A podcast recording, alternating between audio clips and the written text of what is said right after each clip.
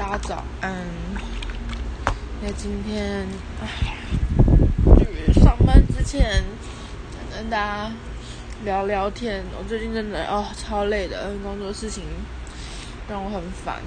然后，但今天要聊的是，大家觉得匿名软体，就像 First Story 是一个什么样的？软体，因为怎么讲，应该是说这种叫软体，其实因为我们没有照片嘛，所以一定会觉得哎很神秘什么的，然后可能就会借由呃粉丝专业之类的管道去找到可能在每个声音背后的人是谁。长什么样子之类等等等等的，那我最近就一直在思考这件事情，就是当我们，因为其实我我一开那时候刚玩 First Story 的时候也是会找，因为那时候那时候刚玩的时候更神秘嘛，就是完全没有办法放照片。现在现在。呃，封面已经可以放照片了，对啊，那呃，就是我要讲什么？就是我相信很多人可能一开始也跟我一样，就是可能会去呃找声音背后的人长什么样子，然后甚至是可能会嗯跟他说：“哎，你是不是谁谁谁？”但我发现。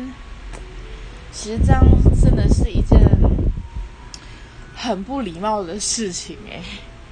对，那我当然现在我我没有在做这种事情啊，因为我后来发现这真的很不礼貌，然后也会为会嗯给对方造成一些困扰吧。可能我自己还好，因为毕竟我声音没有到很好听，但是有我相信很多声音好听的人。都会很好奇，说：“哎，就是，嗯，这个声音背后的人到底是长什么样子？”我觉得这样子好像真的很糟糕哎，而且会去影响人。对我觉得，或许有时候的确找到了，也像像像我可能看到对方，但我也不会说一定要去密他。说哎，你是不是 First Story 上面的谁谁谁？因为毕竟 First Story 它也有一个聊天室功能嘛，也是可以聊天的嘛。那就有聊天室功能去认识彼此，或是聊天，或是嗯发音档，然后去交流，这样子不好吗？对。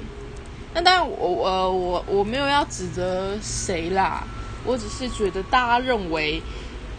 如果是你们这样子的行为，假如说别人发现了你，然后去密你，你们会不会感到困扰，或者是会对于这一个做法，你们有什么样的想法？